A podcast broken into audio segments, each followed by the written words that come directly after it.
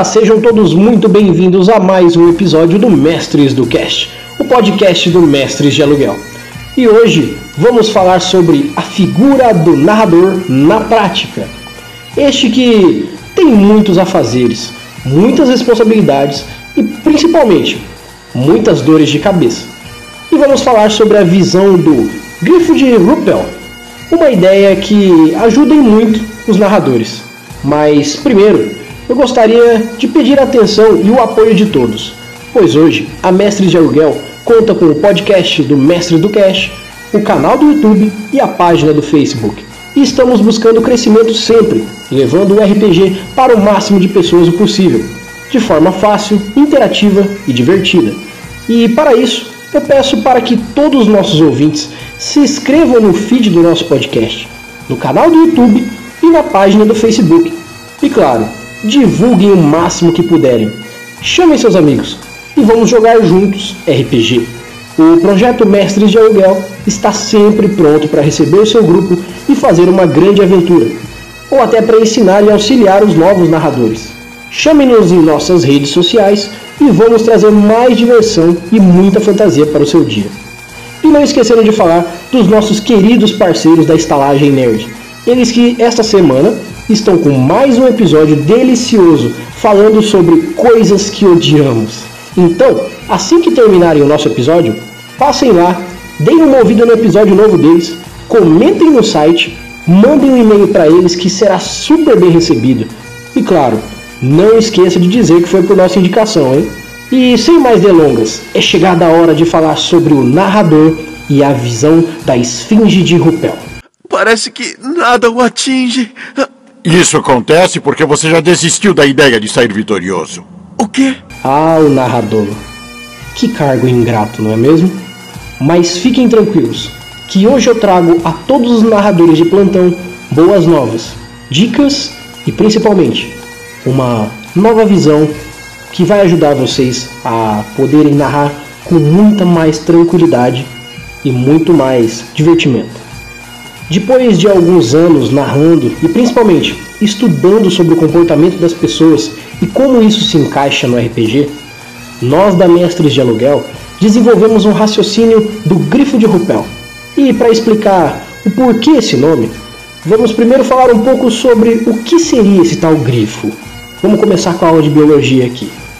O grifo de Rupel é um grande abutre encontrado comumente em países da África Central, como Etiópia, Sudão, Tanzânia e Guiné. Aves grandes que atingem um metro de altura e mais de 2 metros de envergadura, uma média de 8 quilos. Penas negras, olhos amarelos e com uma rara e muito eficiente habilidade em relação aos outros pássaros. Devido à sua subunidade alfa de hemoglobinas consegue captar oxigênio das partes mais inóspitas da Terra. Mas por que dessa aula de biologia toda? Bom, é simples. O grifo de Ruppel é uma ave registrada como o voo mais alto já alcançado por uma ave, alcançando 6 mil metros normalmente, e já é registrado um caso na Costa do Marfim onde alcançou mais de 11 mil metros colidindo com um avião. Essa ave é altamente adaptativa habitando sempre em lugares de grande dificuldade para quase todas as outras espécies. Unindo todas essas informações, que aparentemente não passam de uma pequena aula de biologia, podemos tirar um paralelo com a função do narrador de RPG.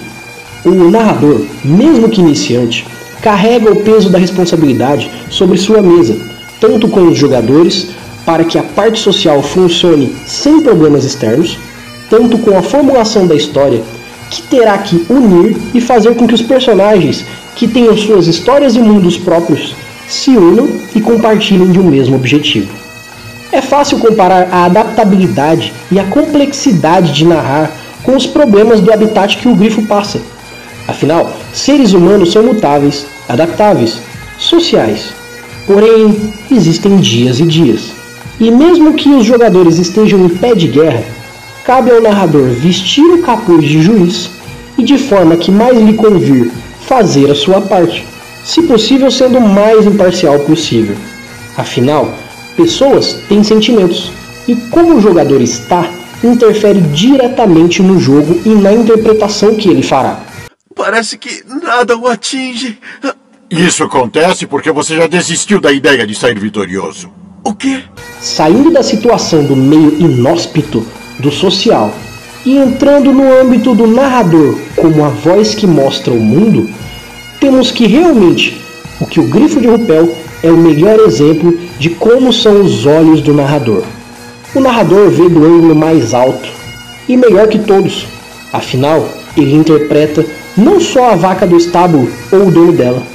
O narrador faz o papel dos olhos, ouvidos, mão, nariz e papilas gustativas dos jogadores.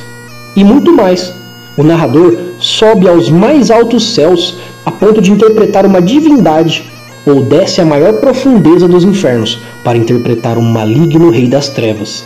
E veja, eu disse interpretar, não só dizer que ele existe ou colocar ele numa sessão. É necessário mostrar, não contar. Os jogadores precisam sentir de fato o que está acontecendo, seja medo, seja felicidade. E só vindo de tão alto como só o narrador pode estar, para ter tamanho impacto para os jogadores. É assim que o grifo de Rupel se comporta. Tem força, porque quando voa, voa alto. E principalmente a aptidão de poder respirar em lugares onde nenhum outro pássaro consegue extrair oxigênio, a parte superior da troposfera. Essa situação é igualmente comparada à adaptabilidade narrativa que o narrador terá que desenvolver à medida que vai ganhando experiência. Desenvoltura para saber lidar com as situações adversas. Estar pronto para ajudar os jogadores com as dúvidas de jogo e personagens. E principalmente, não esquecer que o jogo começa antes da mesa e termina bem depois dela. Essa prática constante de improvisação e adaptabilidade são a maior das conclusões de que o narrador evolui jogando e aprendendo cada vez mais. E cada ponto que você observar do grifo, você vai poder comparar com uma das aptidões do narrador. Então, voe alto, mais alto que todos, e continue narrando. Assim você melhorará cada dia mais. Parece que nada o atinge. Isso acontece porque você já desistiu da ideia de sair vitorioso. O quê? E para você que é narrador e está nas suas primeiras viagens, aqui vão algumas pequenas dicas para que você se torne um narrador que as pessoas vão procurar e querer na sua mesa. A primeira é: tire um tempo do seu dia e leia. Apesar de ser uma dica simples, faz uma diferença monstruosa para o desenvolvimento do narrador.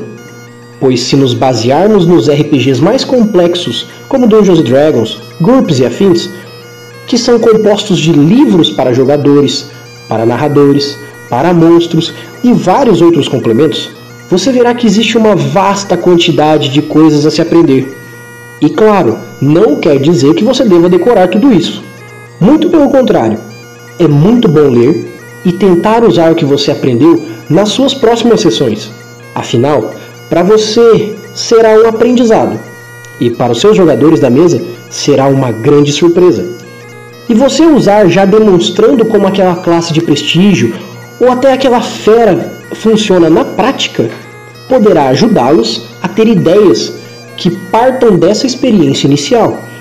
Resumidamente, você trará um conhecimento de forma narrativa e ensinará os seus jogadores na prática. Parece que nada o atinge. Isso acontece porque você já desistiu da ideia de sair vitorioso. O quê? Uma outra dica que é imprescindível é a preparação prévia à sessão e o feedback posterior ao jogo. Pode acreditar, quando eu digo que um narrador bem preparado vale por uns 10, não é brincadeira. E um narrador que escuta o que os jogadores têm a dizer depois da mesa cresce exponencialmente toda a sessão. Se você ler bastante, terá uma base boa para a preparação. Mas ainda assim, sempre será bom você ter uma história semi-pronta, guardada na manga. Seja as prontas que tem na internet, ou até uma que você criou baseado em alguma referência que você tenha. Claro que deixando apenas uns tópicos preparados para que não obrigue seus jogadores a andarem por trilhos. Liberdade é primordial para que o jogo seja fluido e transparente. E saber por onde você guia os jogadores previamente vai te gerar muito mais segurança na hora de narrar, facilitando para que, quando você precisa improvisar, esteja de mente tranquila. Parece que nada o atinge. Isso acontece porque você já desistiu da ideia de sair vitorioso. O quê? E uma última dica para aquele que tem interesse em narrar ou já está se aventurando por essas águas é que você precisa ser paciente e imparcial. Primeiro que paciência é para tudo na vida, mas no RPG nós precisamos de paciência por vários motivos. Seja por motivos de jogadores, de jogo ou até de coisas que venham de fora. Então cuide para que sempre que você como narrador esteja apto a ser paciente e preparação vai te ajudar muito nisso. E claro, a imparcialidade ajudará você a não ficar triste porque os seus planos como narrador foram por água abaixo, ou porque os jogadores decidiram se desentender, ou até porque tem algo de fora que está influenciando no jogo. Seja juiz, seja criterioso, mas seja amigo de tudo e de todos, e por consequência vai ser imparcial o suficiente para saber a hora certa de fazer a regra valer ou de deixar de lado pela diversão da mesa. Parece que nada o atinge. Isso acontece porque você já desistiu da ideia de sair vitorioso. O quê? Então, senhoras e senhores, ouvintes do Mestres do Cash, por hoje é só. E eu agradeço a atenção e a compreensão de todos. E espero que essas dicas melhorem muito o RPG de vocês. E por favor, levem esse episódio para aquele narrador iniciante ou até para aquele narrador que já tem experiência, mas ainda está pecando forte no seu cargo tão importante. E por hoje eu vou ficando por aqui. Novamente, eu gostaria de pedir a todos que ouvissem os nossos parceiros do Estalagem Nerd, que essa semana tá com mais um episódio muito bom. No mais, eu agradeço a todos, meu nome é Erli e eu estarei aqui esperando por vocês. Nos vemos no nosso próximo episódio. Até mais!